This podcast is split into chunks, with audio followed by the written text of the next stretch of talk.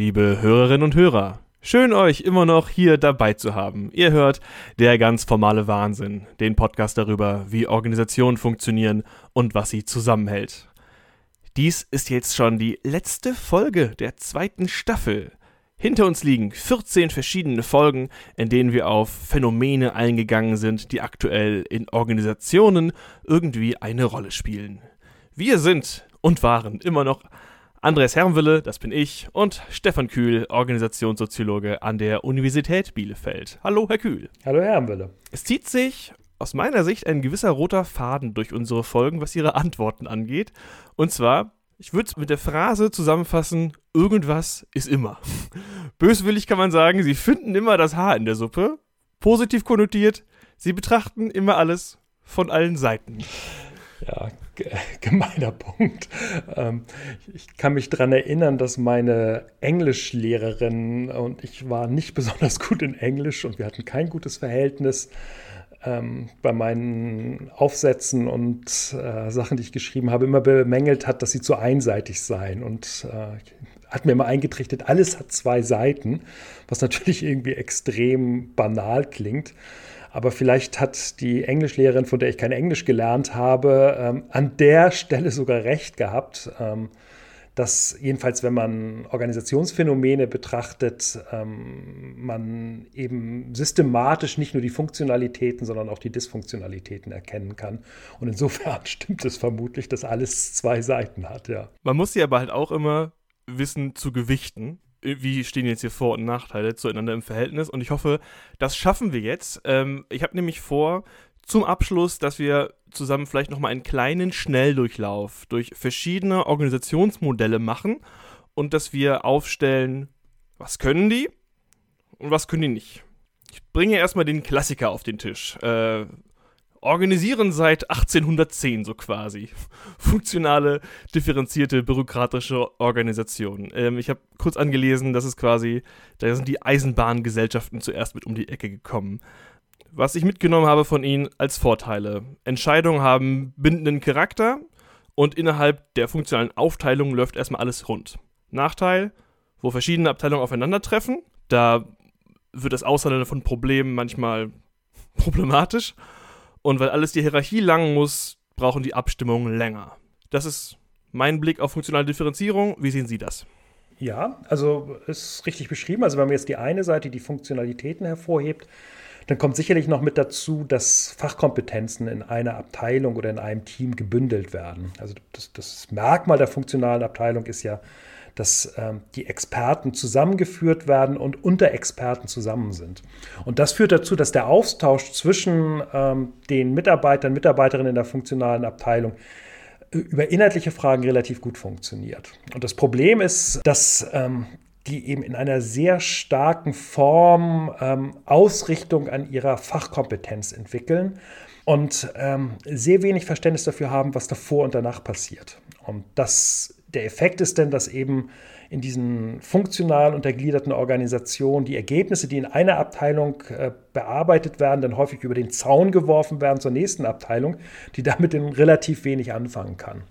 Das heißt also, an dem Bereich kann man schon sehen, eben äh, sehr, sehr gute Gründe, ähm, die gerade in der Arbeitsteilung anhand von Sachkompetenzen liegt, aber eben mit entsprechenden Kosten, die das mit sich bringt. Wir haben jetzt das Fachliche sehr betont. Inwiefern ist für diese Form von Organisation auch diese Hierarchie wichtig. Ich denke immer sofort quasi an dieses Pyramidenmodell. Ganz oben Geschäftsleitung und ganz unten eine ausspezialisierte, eindimensionale Tätigkeit. Ich bin ja gespannt, wann sie auf die Organisation kommt, die keine Hierarchie mehr braucht. Aber jedenfalls ähm, ist da die, Hierarchie, die Funktion der Hierarchie besteht darin, dass die Abteilung, die sich jeweils immer auf ihre sehr stark äh, begrenzten eigenen Fachlogiken richtet, dass die ja zusammengeführt werden müssen. Und dann hat die Hierarchie, die jeweils nächst höhere Ebene, die Aufgabe, diese unterschiedlichen Fachlogiken miteinander in Verbindung zu setzen. Das heißt, die haben, haben eine sehr wichtige Funktion darin, eben diese Unterschiedlichkeiten nachher am Ende wieder zusammenzuführen, sodass doch äh, bei allen lokalen Rationalitäten der Fachabteilung sowas wie ein gemeinsames Produkt herauskommt. Und eigentlich ist das ja gut gebaut, würde ich jetzt mal sagen, aber dennoch wirft man ja dieser Art von Zusammenführung vor, dass sie so langsam sei. Wo kommt eigentlich dann diese Langsamkeit her, wo man doch eigentlich ein Instrument geschaffen hat, das dazu da ist, Probleme zusammenzuführen. Ja, äh, das hängt damit zusammen, dass auf der Ebene der einzelnen Abteilungen nicht reagiert werden kann. Die können zwar ein Fachproblem für sich lösen, aber wenn zum Beispiel eine, eine grundlegende Veränderung im Markt stattfindet oder wenn sowas, wie wir jetzt beobachten können, eine Krise in der Politik da ist, dann ähm, gibt es nicht die schnell interdisziplinär zusammengesetzten Einheiten, die darauf reagieren können, sondern das kann erst wieder dann stattfinden, wenn es oben in der Spitze zusammengezogen worden ist. Und das ist ein langsamer Prozess. Also die, die Langsamkeit in der Reaktion auf Veränderung ist sicherlich ein Merkmal von funktionalen, unterschiedlichen Organisationen. Nächstes Modell ist, wie ich es verstanden habe, in Antwort auf diese Langsamkeit entstanden. Das ist die Matrix-Organisation die soll vor allem interdisziplinäre Expertise herstellen, dass man sich schnell austauschen kann.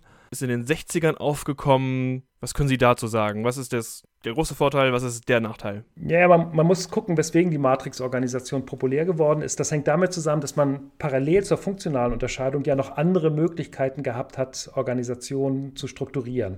Und dazu gehört zum Beispiel eine regionale Aufteilung. Also man orientiert sich daran, was in den einzelnen Regionen, in Asien, Afrika, Europa, Amerika gefragt ist und macht das als Primärprinzip. Und kann auch überlegen, ob man es nicht an Produkten aufzieht. Also keine funktionale Unterscheidung, sondern die Primärdifferenzierung ist eine Unterscheidung nach entsprechenden ähm, Produkten. Bei der Matrix-Organisation haben dann Leute gedacht, ach, das wäre doch am besten, wenn wir nicht ein Prinzip ganz nach oben stellen, sondern wenn alle Prinzipien, die in einer Organisation eine Rolle spielen, also Region, Produkt, funktionale Unterscheidung, gleichrangig äh, mitwirken können.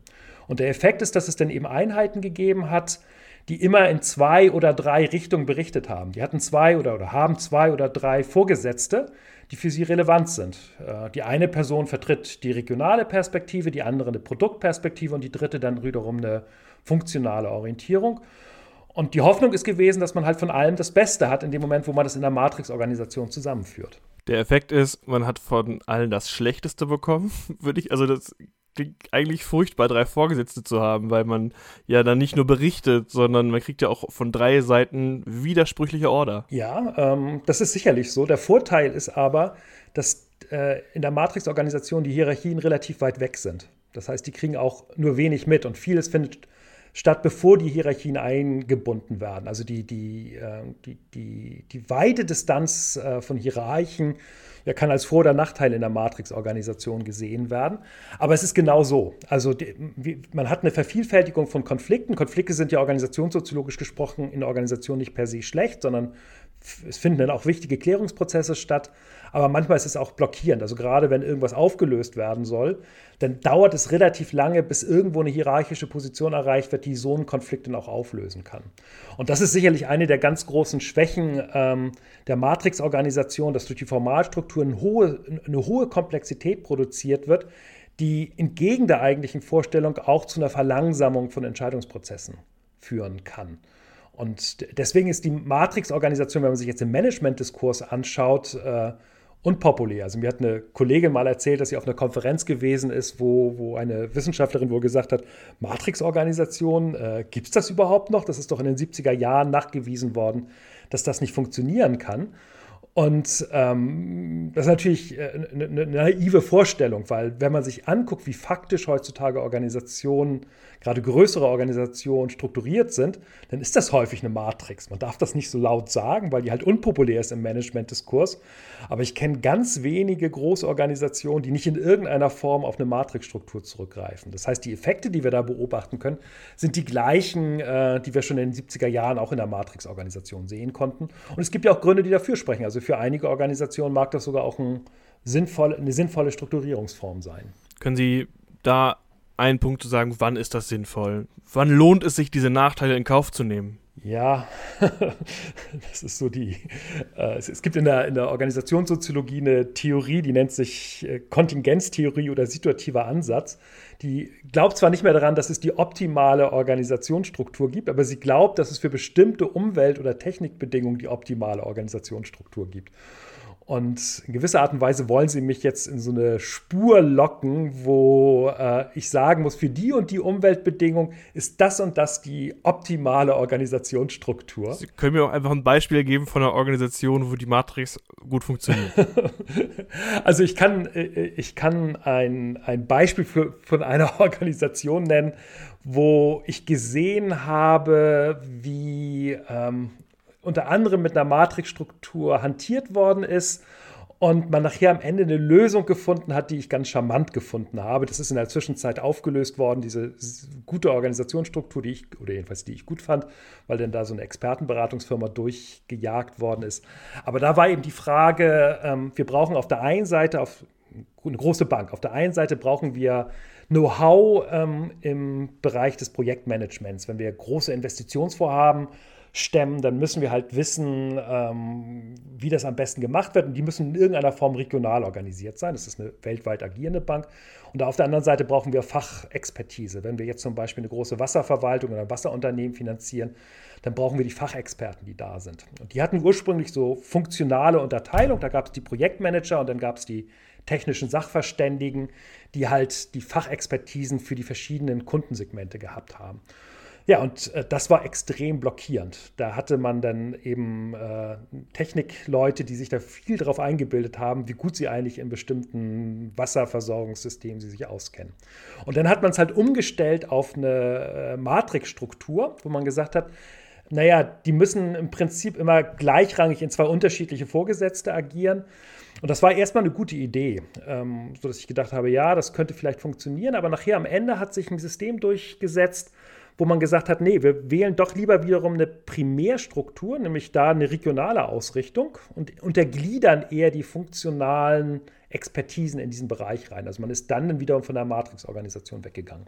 Das ist so ein Beispiel, wo, wo man in einer Organisation beobachten kann, wie über 10, 15, 20 Jahren immer wieder mit verschiedenen Formen der Organisation experimentiert worden ist und nachher am Ende sowas sich rausgemändelt hat, was in keinem Lehrbuch steht, aber für die Organisation erstmal Sinnhaftigkeit gehabt hat. Aber mit, dann auch wiederum Probleme mit sich bringt, weil in dem Moment, wo man sagt, die, die Länderexpertisen sind für uns wichtiger, die Projektmanager sind eigentlich diejenigen, die für uns im Vordergrund stehen, hat man halt das Problem, dass man nicht mehr die Fachexpertisen konzentriert hatte. Also man sieht, wie diese Organisation durch die jeweiligen Nachteile ihrer gerade gewählten Organisationsstruktur selbst in Bewegung gehalten worden ist. Was Sie eben gesagt haben, dass äh, die Organisation mittlerweile eine, eine Struktur hat, die keinem Modell mehr entspricht, das man findet, das ist doch eigentlich schon fast empfehlenswert, oder? Dass man gar nicht mehr als Entscheiderin, Entscheider versucht, sich ein Modell zu nehmen, sondern dass man einfach, Sie haben es ja gerade schon mal auch gesagt, dass man den Situationen entsprechend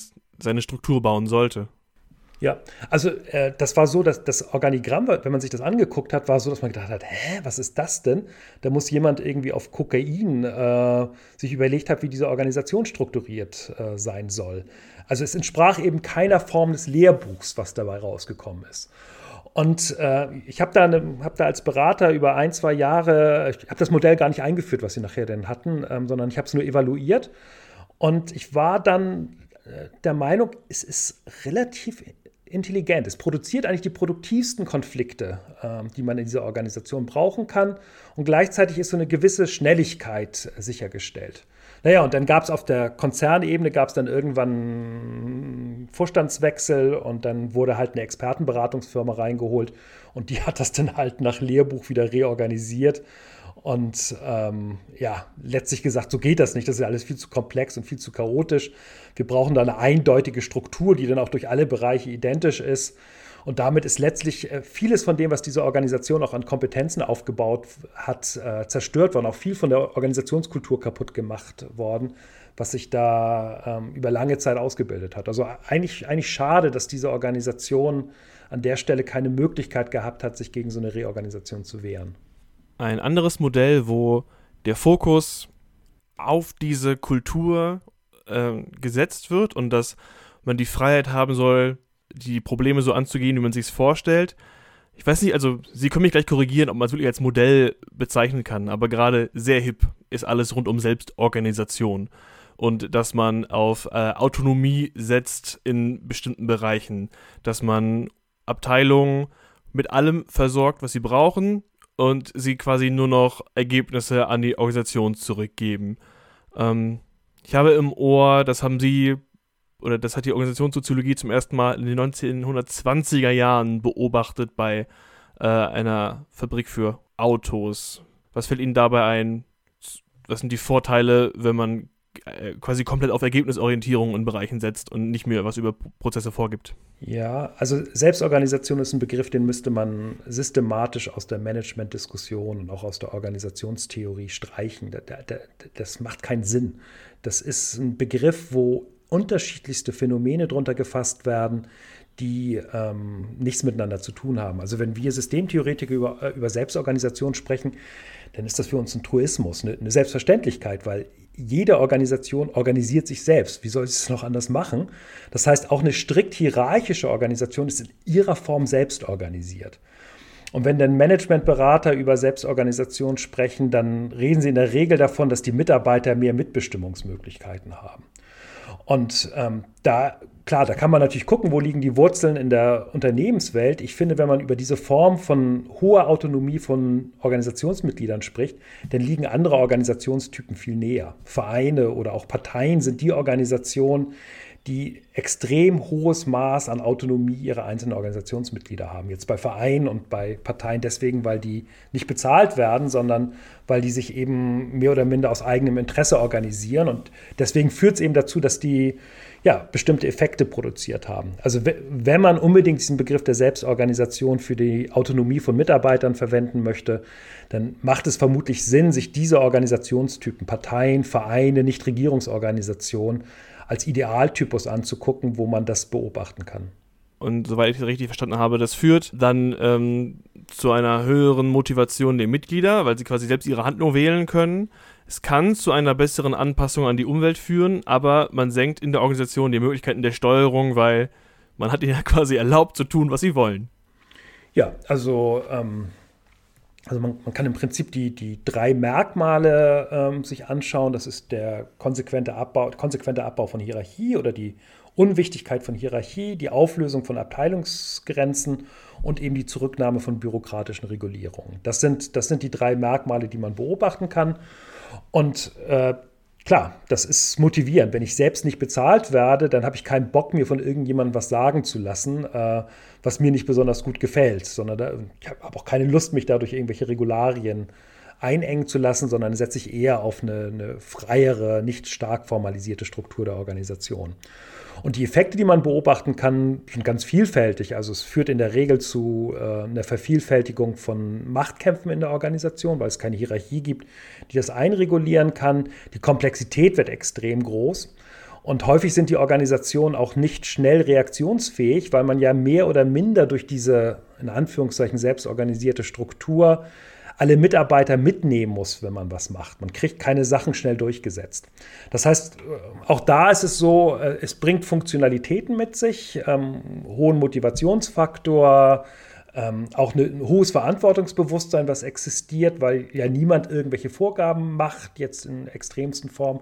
Und auf der anderen Seite aber eben auch eine ganze Reihe von äh, negativen Effekten, die diese Organisationsform mit sich bringt wo wir gerade schon bei Phänomenen sind, die gerade hip sind oder die gerade im Management-Diskurs sind, möchte ich äh, ans nächste Modell oder den nächsten Begriff anschließen. Das sind äh, Purpose-Driven Organizations, die man, so wie wir es hier besprochen haben, auch als äh, gierige Organisationen verstehen kann. Denn diese Organisationen setzen darauf, den ganzen Menschen äh, zu integrieren. Und wir haben in zwei verschiedenen Folgen die Probleme davon besprochen und aber auch die Vorteile. Die Vorteile sind, wenn man in einer solchen Organisation den gesamten Menschen integriert, dann holt man ihn mit all seinen Fähigkeiten, man kann äh, auf ihn zählen 24 Stunden am Tag. Die Nachteile sind, äh, er bringt auch all seine persönlichen Konflikte mit und ähm, man muss auch seine weiteren persönlichen Belange mit adressieren, weil man sich ja quasi für die gesamte Person interessiert. Ihre Lieblingsbeispiele dafür sind in der Regel Sekten und Terrorgruppen. Ja, ich also ich kann auch neue liefern. Ähm, also ich, ich studiere im Moment gerade die SA, also die, äh, eine Untereinheit der NSDAP, die interessant ist, gerade in der Phase, in der die Nationalsozialisten noch nicht an der Macht gewesen sind. Und das Faszinierende bei der SA, oder man kann aber auch die, die entsprechenden ähnlichen Organisationen, jetzt äh, Reichsbanner oder ähm, gab auch im konservativen Bereich gab es ähnlich strukturierte Organisationen, die waren insofern faszinierend, ähm, weil man den Leuten ganz wenig bieten konnte. Man war ja nicht damals bei vor 33 noch nicht an der Macht, es gab keine Posten zu verteilen und gleichzeitig haben die Leute sich da sehr stark engagiert. Und ähm, da kann man sagen, ja klar, die hatten halt eine starke Zweckidentifikation. Was ganz wichtig gewesen ist bei der SA, ist, ist eine Form von Kameradschaft, von der man meinte, dass man die noch aus der, aus der ähm, Kriegsphase 1914 bis 1918 mit rübergenommen hat und die man dann vermisst hat, weil die dann verschwunden ist und dann in der SA gefunden hat. Und das ist halt der klassische Fall einer Purpose-Driven Organizations, die aber gleichzeitig mit einer starken Form von Hierarchie gearbeitet hat. Also es gibt eine Form von Zweckidentifikation, die, die mehr oder minder hierarchiefrei funktioniert. Also denken Sie an linke Terrorgruppen. Und die SA ist eben ein Beispiel dafür, dass man eine Purpose-Driven Organization auch mit einer starken Hierarchie einführen kann. Klar, und der Vorteil war ganz offensichtlich. Also man muss die Mitglieder nicht bezahlen, sondern sie sind begeistert äh, dabei. Man hat einen sehr weitgehenden Zugriff. Man musste sich teilweise die Ehen genehmigen lassen vom Verein. Also das muss man sich mal vorstellen. Das äh, hat kein Geld und gleichzeitig wird einem diktiert, äh, mit wem man verheiratet sein darf oder mit wem man Umgang hat. Ähm, also man, man, sieht sehr stark, dass diese Organisationen ähm, ja, äh, Vor- und Nachteile mit sich bringen. Und ähm, das wird häufig jetzt in dieser Debatte über Purpose-Driven Organizations vergessen, dass, die, dass man eigentlich eine Vielzahl von Modellen hat, wo man diese Zweckidentifikation von Mitgliedern sehr gut beobachten kann. Ich vermute, es wird vielleicht auch ausgeblendet, weil man gar nicht so weit gehen will. Also niemand würde so weit gehen, der, ein, der den Purpose einer Organisation ausruft, zu sagen, dass äh, man auch noch die Ehe mitentscheiden will. Man sagt ja, ja, wir wollen euch als ganze, als ganze Person, aber ähm, nur den interessanten Teil, den, den ihr einbringen wollt.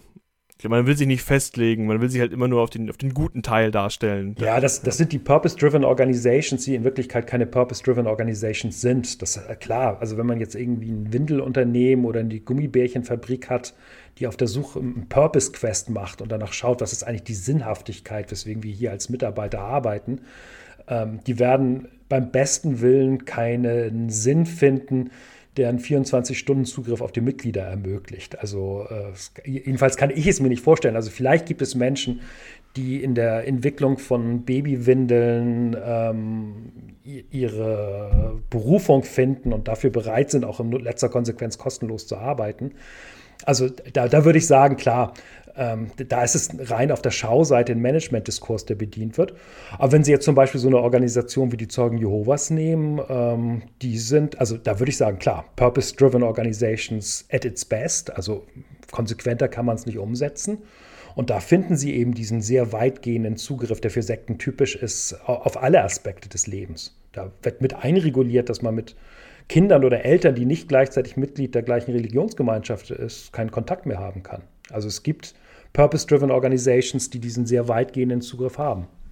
Sie haben eben schon etwas angesprochen, womit ich gerne diesen kleinen Ausflug als Best-of der Organisationsmodelle abschließen will. Und zwar, ich finde sehr faszinierend, dass man jetzt hier wirklich verschiedene Ansätze kombinieren kann und sich vorstellen kann, was dabei für Organisationen herauskommen. Mit der SA haben sie gerade schon ein spannendes Beispiel gemacht, dass man gleichzeitig purpose-driven und streng hierarchisch sein kann.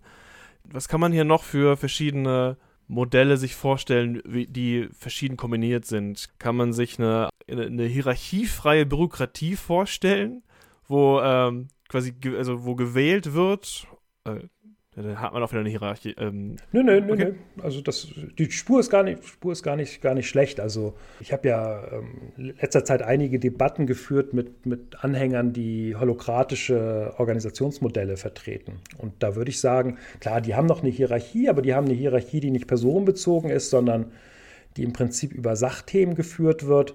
Und da kann man eben zwei Effekte gleichzeitig beobachten. Ein Abbau von Hierarchie, der aus meiner Sicht sehr viel weiter geht als in anderen Organisationen, die so als Vorreiter von Selbstorganisationen geführt werden. Das ist eine echte Reduzierung von Hierarchie in der Formalität, die man beobachten kann. Und gleichzeitig damit einhergehend eben ein hohes Maß an Bürokratisierung. Das macht die Organisation für uns Organisationswissenschaftler so interessant. Ist, ich kenne sonst keine Organisation mit zehn oder zwölf äh, Mitarbeitern, Mitarbeiterinnen, die ähm, tausende von Seiten an Arbeitsanweisungen über ihre Software produzieren, ähm, um zu verhindern, dass man in sowas wie eine Abteilungsbildung oder eine Hierarchie wieder zurückfällt. Also äh, wenn man sich das genauer anguckt, dann kann man eben sehr viele, viele Mischungsverhältnisse von diesen Organisationsmerkmalen sich anschauen. Und das macht es ja letztlich auch interessant. Ansonsten ähm, muss man sich nur das Organigramm anschauen und sagen, ah ja, funktionale Organisation. Ich sage Ihnen jetzt mal, welche Probleme Sie haben und ähm, was man dagegen tun könnte. Das wäre intellektuell nicht besonders herausfordernd, sondern jedes Mal, wenn man neu in eine Organisation reinkommt, dann, dann weiß man zwar anhand des Organigramms, was die Struktureffekte sein werden, aber gleichzeitig dadurch, dass es immer eine Vermischung ist, sieht man auch immer mal wieder was Neues dabei. Wir haben also den Grund gefunden, warum Sie Spaß daran haben, immer wieder auch die schlechten Seiten zu finden, weil es intellektuell spannend ist. Ja, ja. ja. Nein, sonst, äh, also wenn man mit so, so klassischen Rastern arbeiten kann, könnte und sagen kann, okay, jetzt äh, sind die Zeit, ist die Zeit reich für die und die agile Organisation, die muss nur implementiert werden. Ja, dann wäre vermutlich irgendwann die Organisationswissenschaft und auch die Organisationsberatung, auch das Management in Organisationen ziemlich langweilig. Es wird nicht langweilig, das können wir hier feststellen. Ähm, wir kommen aber gleich zum Ende dieser Folge und zum Ende der zweiten Staffel, aber wir äh, gehen raus mit einem kleinen Ausblick. Und zwar, wir planen bereits, was wir in unserer dritten Staffel machen wollen, sind noch ein bisschen diffus dabei. Ähm, wir wollen uns an einem Seminar orientieren, das Steffen Kühl im Sommersemester geben wird, wo er sich mit Interaktionen in Organisationen beschäftigen wird. Ähm, bevor wir da genauer reingehen, müssen wir glaube ich, erstmal den Begriff der Interaktion klären. Was versteht man darunter in der Soziologie? Ja, also äh, in, der engeren Form sind es Formen der Kommunikation unter Anwesenden. Also der Austausch, der stattfindet, wenn mehrere Personen in irgendeiner Form sich gegenseitig wahrnehmen. Das kann verbal, aber auch nonverbal sein. Das sind Gespräche, das ist der Austausch von Blicken, das ist die indirekte Kommunikation, dass man eine Unzufriedenheit in einem Workshop äh, ähm, widerspiegelt. Sind aber auch zum Beispiel Massenversammlungen, also wenn man an eine Betriebsversammlung oder eine Großkonferenz denkt. Ähm, und diese Interaktion, kann man sagen, eigentlich sowas wie das, die ursprünglichste Form der Sozialität, die wir kennen, die gibt es eben außerhalb von Organisationen. Also wenn man an Partys oder Freundestreffen oder Familienmittagessen denkt, Sie gibt es aber auch in Organisationen. Und das, was für uns Organisationsforscher interessant ist, ist eben, ähm, wie sich diese Face-to-Face-Kommunikation oder diese Interaktion unter Anwesenden, wie sich die in Organisationen darstellt. Das ist ganz spannend und dazu gibt es ähm, bisher relativ wenig, was äh, so in den Praktikadiskurs eingespielt worden ist. Und die Überlegung dessen, was ich da jetzt im Sommersemester machen möchte, besteht darin, ein bisschen weiterzukommen, ein ähm, bisschen stärkere Brücken zwischen den doch irgendwie ganz interessanten und auch ausgearbeiteten Vorschlägen zur Interaktion in Organisationen aus der Forschung in Verbindung zu bringen mit bestimmten Diskursen unter Praktikern. Wir müssen diese Sortierung also auch erst noch ein, ein Stück vornehmen und in den Diskurs kommen. Das heißt, es wird ein bisschen dauern, bis wir uns wieder melden. Ähm, ich habe auf dem Zettel äh, Ende Mai. Stimmen Sie mir zu? Sie sind immer so optimistisch, aber okay. Also ich, ich werde werd mir, werd mir Mühe geben und bis dahin hoffentlich was zu sagen haben. Nein, Ende Mai vermutlich, genau. Ende Mai schaffen wir. Man kann äh, diese Zahl oder dieses Datum jetzt also auch quasi einordnen. Also, ungefähr Ende Mai kommen wir zurück mit der dritten Staffel. Herr Kühl, es war mir eine große Freude. Danke, dass Sie hier waren, auch die 14 Folgen davor. Hat mir sehr viel Spaß wieder gemacht. Herzlichen Dank. Mein Name ist Andres Hermwille. Ich danke auch euch allen fürs Zuhören. Bis bald.